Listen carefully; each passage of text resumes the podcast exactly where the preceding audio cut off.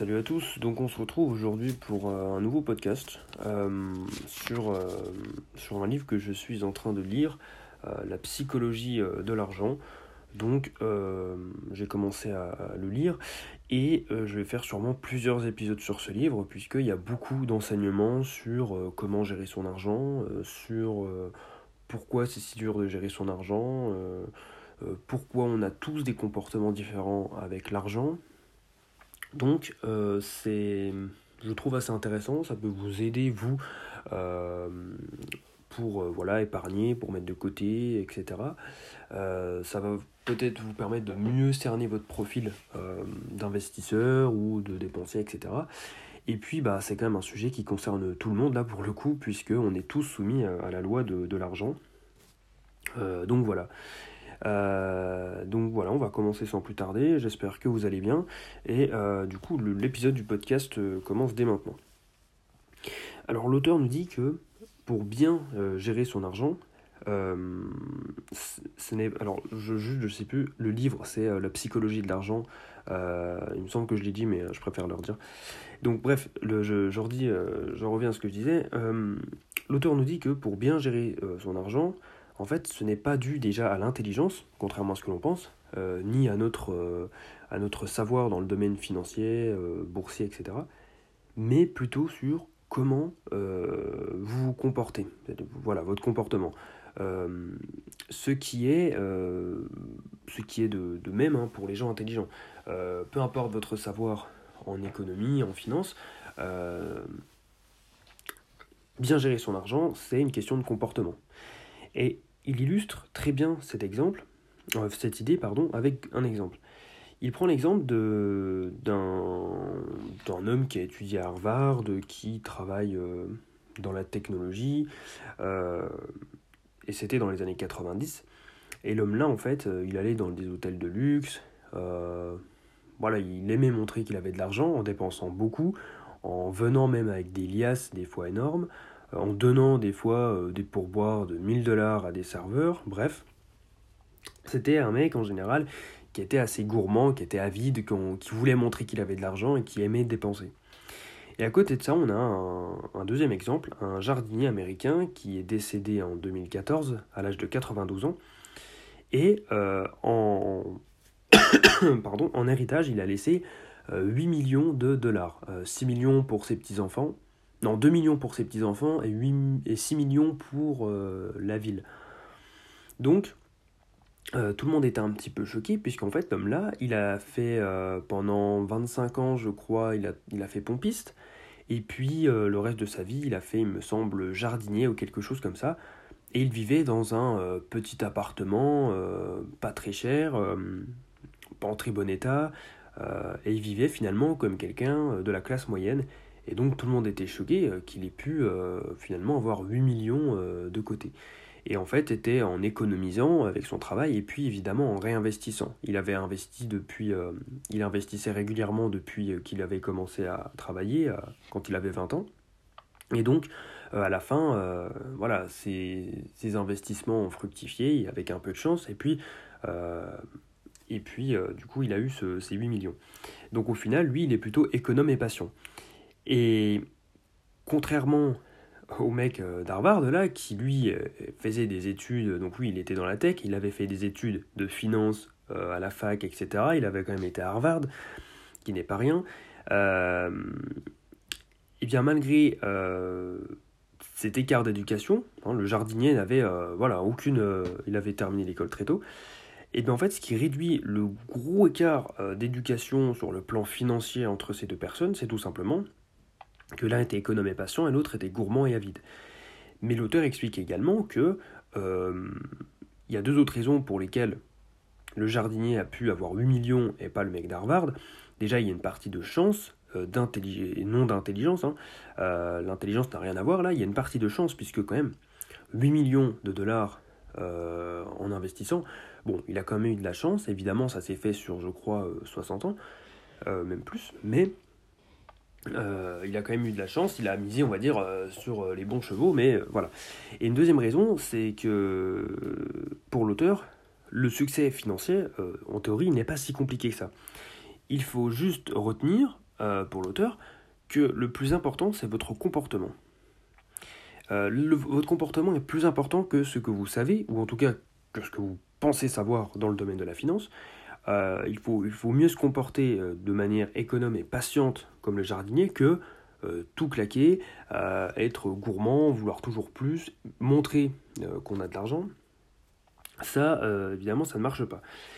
Et ce qu'explique l'auteur également, j'y pense en, en parlant, ça m'avait, c'est vrai qu'il n'a pas tort, l'auteur explique, pardon, l'auteur explique que le domaine voilà, de la finance, c'est l'un des seuls domaines où, on le voit avec l'exemple du mec d'Harvard et le jardinier, c'est l'un des seuls domaines où finalement quelqu'un euh, qui n'est pas éduqué sur le sujet, qui n'a aucune connaissance, peut dépasser quelqu'un éduqué sur le sujet.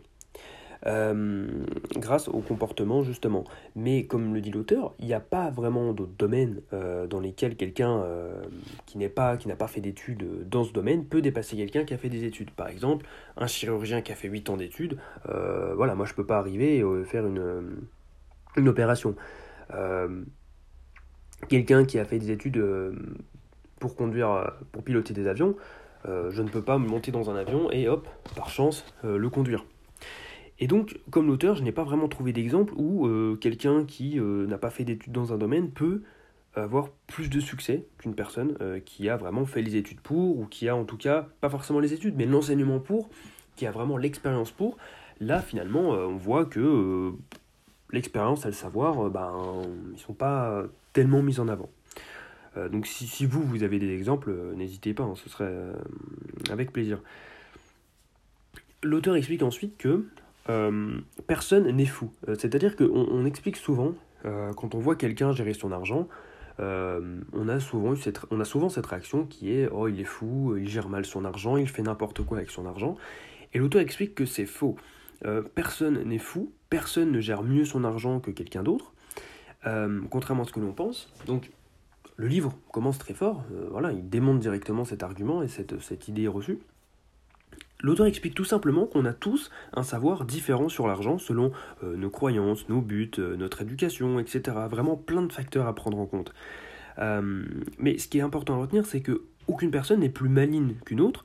C'est tout simplement parce qu'on a des vies différentes qui sont façonnées par des expériences différentes, mais tout aussi importantes. mon expérience, euh, est tout aussi importante que la vôtre, puisque euh, voilà, nous, nous, sommes arrivés à gérer notre argent différemment ou pas. Donc c'est dû à notre éducation, mais aussi au contexte économique et historique, politique euh, du moment. Et c'est très intéressant puisque l'auteur explique que en temps de guerre, par exemple, ou en période d'inflation, les gens vont tendre à économiser, vraiment à faire très attention. puisque le prix augmente, puisque eh bien, c'est incertain, enfin le futur est incertain, donc les gens vont économiser, mais ils ne vont surtout pas prendre le risque de d'investir comme nous on le fait euh, à notre époque, tout simplement puisque euh, l'argent investi peut potentiellement ne jamais être revu, et puis de toute façon ça ne vaut pas le coup, euh, il n'y aurait pas de bénéfice, hein, puisque voilà, en temps de guerre, en temps d'inflation, c'est plus compliqué. Et donc l'auteur prend l'exemple des Américains dans les années 70 où euh, il y avait une inflation très importante. Et il prend ensuite l'exemple des Américains dans les années 90, 20 ans plus tard, où l'inflation n'était euh, presque pas ressentie. voilà, les Américains au quotidien ne la ressentaient pas vraiment. Eh bien, les Américains des années 70, où l'inflation était énorme, ne pourraient pas comprendre euh, le mode de vie des Américains des années 90, où il y avait plus d'investissements, étant donné que l'inflation était moindre, et euh, où il y avait plus de dépenses. Et inversement, les Américains des années 90 ne pourraient pas comprendre pourquoi les Américains des années 70 n'investissaient pas et économisaient autant. Et ça, c'est tout simplement puisque le contexte économique, social, politique de l'époque était différent. Et on peut prendre euh, des tas d'exemples. On peut prendre l'exemple de la Seconde Guerre mondiale, euh, l'après-guerre mondiale. ça s'applique à tous les domaines, à toutes les époques, pardon. Et pareil, avant la Seconde Guerre mondiale, le mode de vie, le mode d'investissement n'était pas le même qu'après euh, la Seconde Guerre mondiale. Et euh, pour finir là-dessus, euh. Différentes l'investissement en bourse n'est pas vu de la même manière, n'est pas vu aussi n'était pas vu de manière positive après une guerre. On trouvait ça risqué, etc. Et puis finalement, des années après, il y avait beaucoup moins de problèmes pour investir. Donc finalement, pour euh, conclure là-dessus, c'est tout simplement parce qu'on ne peut pas recréer la peur ou l'incertitude que ressentaient les gens à une époque, euh, fait que l'on ne peut pas comprendre leur mécanisme de pensée et leur réaction finalement. C'est pour ça, euh, tant que l'auteur l'explique, si nous n'avons pas vécu le contexte historique, si nous n'avons pas vécu ce que eux ont vécu, c'est-à-dire une guerre par exemple, ou une famine, ou une inflation, euh, plein de choses comme ça, eh bien, même en imaginant, même on a beau imaginer par exemple la Grande Dépression des années 20 aux États-Unis où finalement euh, il n'y avait plus de boulot, tout était cher, euh, la bourse chutait drastiquement, eh bien, pardon, même en imaginant nous, à notre époque, une centaine d'années plus tard, en imaginant les conditions financière de l'époque, on ne peut pas se mettre à leur place. Et eux, s'ils nous voyaient à l'heure actuelle investir en bourse, etc., ils nous prendraient pour des fous, ils nous diraient mais vous, vous refaites les mêmes erreurs finalement. Mais nous, on a cette confiance en bourse, puisque, euh, enfin relative, tout simplement, puisque nous n'avons pas vécu de grande dépression économique, et donc euh, on ne voit pas vraiment le risque, en tout cas on le voit, mais on n'a pas vécu, donc on ne ressent pas cette peur au fond de nous et cette incertitude. L'auteur explique ensuite que chaque décision financière d'une personne fait sens pour elle, même si pour vous, rien ne le justifie. Et il raconte une histoire, euh, pardon, le, la personne, toute, chaque personne qui va prendre une décision financière finalement se raconte une histoire au fond d'elle, c'est-à-dire elle se justifie de pourquoi elles font ça. Voilà, euh, j'économise tant par mois pour euh, voilà mes enfants, pour acheter ça, machin. Et cette histoire, euh, finalement, elle façonne, euh, cette histoire, elle est façonnée par leurs expériences. Un comportement économe est façonné par votre éducation, le contexte économique, social, politique, comme on l'a vu, etc. Vous avez compris. Il prend un exemple intéressant, il prend l'exemple des tickets de loterie aux États-Unis. Alors, il faut savoir que, euh, pour vous poser les bases, que c'est les plus pauvres, les, les personnes les plus pauvres aux États-Unis qui achètent le plus de tickets de loterie, paradoxalement. Ça doit être, je pense, pareil en France. Euh, les personnes les plus pauvres aux États-Unis dépensent en moyenne 412 dollars par an dans des tickets. Cette somme, elle est 4 fois plus élevée que pour les plus riches. Et donc, on pourrait se dire, voilà, les riches n'ont pas tellement besoin de jouer au loto, hein. ils ont euh, leurs entreprises ou leurs investissements, etc. Et euh, en parallèle, l'auteur explique que 40% des Américains n'ont pas 400 dollars de côté en cas d'urgence euh, pour aller dans un hôpital, enfin voilà, se faire hospitaliser ou euh, des choses comme ça. Et en fait, l'auteur explique que c'est à peu près les mêmes personnes. Ces personnes-là qui n'ont pas 400 dollars de côté pour aller aux urgences, eh bien à côté de ça, ces personnes vont mettre 400 dollars par an dans des tickets de loterie. Et l'auteur explique que oui, c'est un peu bête et lui ne comprend pas, euh, c'est très risqué, c'est très dangereux et ce n'est pas très réfléchi comme décision. Mais euh, il essaye de se mettre à leur place et il le justifie, il arrive à le justifier. Il ne le comprend pas plus, mais il le justifie en tout cas. Euh, c'est-à-dire que voilà, vous pouvez se mettre à leur place pour ces plus pauvres et se dire bon bah voilà, on a du mal à boucler les fins de mois. Notre situation sociale ne changera sûrement jamais car on ne changera pas de métier. Euh, nos enfants ne pourront pas aller faire d'études euh, dans des grandes écoles. Euh, on a une chance sur un million de gagner au loto. Eh bien, autant essayer, et autant essayer le plus régulièrement possible. Tant pis, si nous avons une urgence, si nous devons aller à l'hôpital, eh bien tant pis, on souffrira, on n'ira pas, on se privera, mais peut-être qu'on décrochera le gros lot et qu'on aura une vie totalement différente. Donc voilà. Alors pour conclure euh, rapidement, euh, l'auteur, il y a un passage intéressant où il explique pourquoi finalement est-ce qu'on a tant de mal à gérer notre argent en tant qu'individu, en tant que euh, société, en tant que pays, etc. En fait, il explique, il prend un, exemple assez parlant, il prend l'exemple du chien. Alors le chien été domestiqué il y a à peu près 10 000 ans, mais pourtant parfois il adopte encore le comportement de ses ancêtres. Euh, en attaquant, en mordant, etc. Et il explique que nous, ça fait seulement une vingtaine d'années, entre 20 ans et 50 ans, qu'on vit dans le système financier actuel, le, système moderne qu'on connaît, où on investit, où on est en bourse, il y a des actions, etc. Donc c'est normal, totalement normal, surtout, c'est normal dans le sens où ça fait, on a très peu d'expérience. Imaginez un chien, ça fait déjà 10 000 ans qu'il est domestiqué, pourtant son, son comportement de base, son comportement revient au galop. ça arrive de temps en temps. Et bien là, 20-50 ans, sur l'échelle de l'humanité, ça ne représente rien. Et donc c'est normal, surtout pour un sujet qui est autant influencé par l'émotion, par l'affect. Euh, parce que oui, euh, voilà, l'argent, l'investissement, etc., c'est basé sur l'affect. Euh, quand les gens ont peur, ils n'investissent plus. Quand les gens pardon, sont heureux et ont foi dans le futur, eh bien, ils vont tendre à investir. Là, avec la situation en Ukraine, les gens tendent beaucoup moins à investir, ils tendent à retirer leur argent des banques, pour certains. Et euh, en période euh, de paix, si demain nous sommes en période de paix, eh bien les gens vont beaucoup plus tendre à investir, euh, ils vont laisser leur argent dans les banques. Eh bien,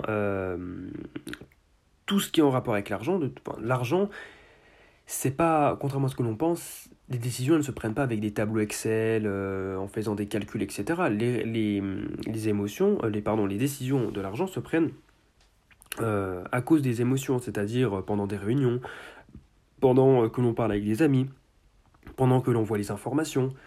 Euh, notre, environnement social, politique, économique influence directement euh, notre relation à l'argent et notre relation à l'investissement, euh, à l'épargne, etc. Donc ça explique pourquoi on ne fait pas toujours ce que l'on est supposé faire avec l'argent. Parce que c'est un modèle qui est nouveau pour l'humain et c'est un modèle finalement qui va demander encore des générations et des générations d'adaptation. Euh, voilà, c'est le cerveau humain n'est pas encore modelé, on va dire, euh, correctement pour bien gérer son argent et faire ce qui est le mieux pour lui. Euh, donc voilà, c'est la fin de ce podcast. J'espère que ça a été clair. J'espère que ça vous aura appris des choses. comme je le disais, il y aura sûrement un deuxième épisode et pourquoi pas un troisième sur le livre, selon si je trouve des choses intéressantes euh, qui pourrait euh, voilà, en intéresser plus d'un. Euh, donc voilà, sur ce, moi je vous laisse, je vous dis à la prochaine et passez une bonne journée. Salut